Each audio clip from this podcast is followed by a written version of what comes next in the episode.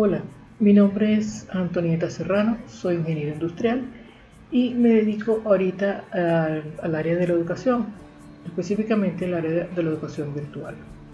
Voy a aprovechar estos minutos para conversar con ustedes sobre lo que son los recursos telemáticos aplicables a, a los sistemas de educación a distancia. Comencemos entonces por definir lo que es telemática. La telemática no es otra cosa sino la combinación entre la informática y la tecnología de la comunicación para el envío y recepción de datos. Esta combinación está asociada a diferentes técnicas, recursos, procesos, conocimientos y dispositivos propios de las telecomunicaciones y de la computación. Pero hoy solo hablaremos de los recursos, específicamente los recursos de entrega y los recursos de interacción que pueden aplicarse a los sistemas de educación a distancia.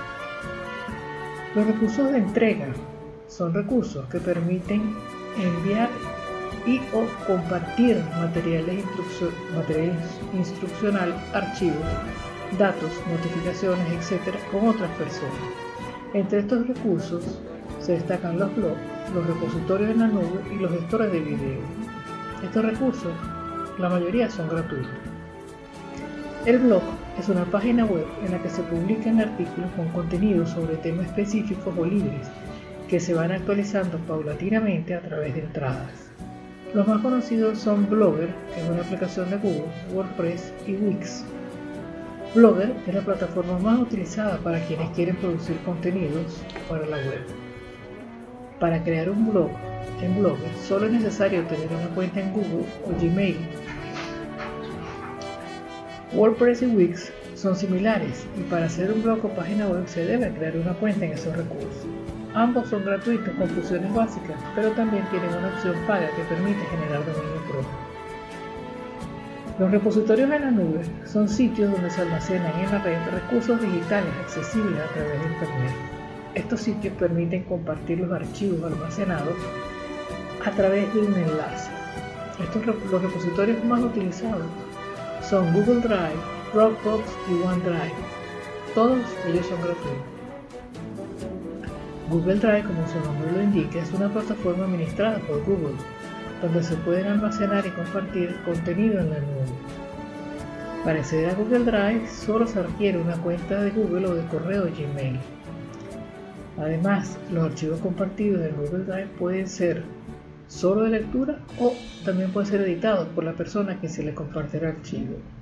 Esta opción es muy útil para el caso de trabajos en grupo. Los gestores de video estos son programas que permiten la creación, edición y reproducción de videos.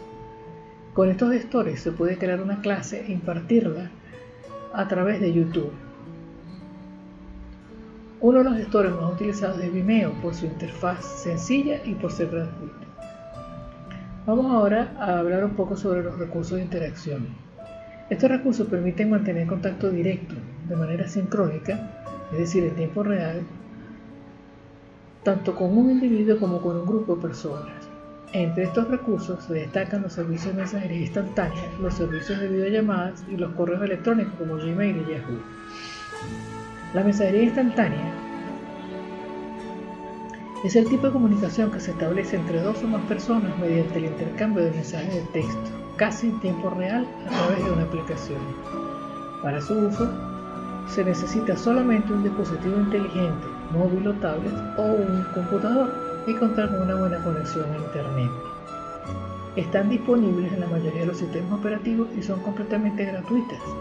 Solo requiere tener un número de teléfono. Tal es el caso de WhatsApp, Telegram, Snapchat. Estos servicios también permiten llamadas de voz videollamadas. Y hablando de videollamadas, estas no son otra cosa sino comunicación simultánea y bidireccional de audio y video que permite mantener reuniones tanto individuales como con grupos de personas situadas en lugares alejados entre sí.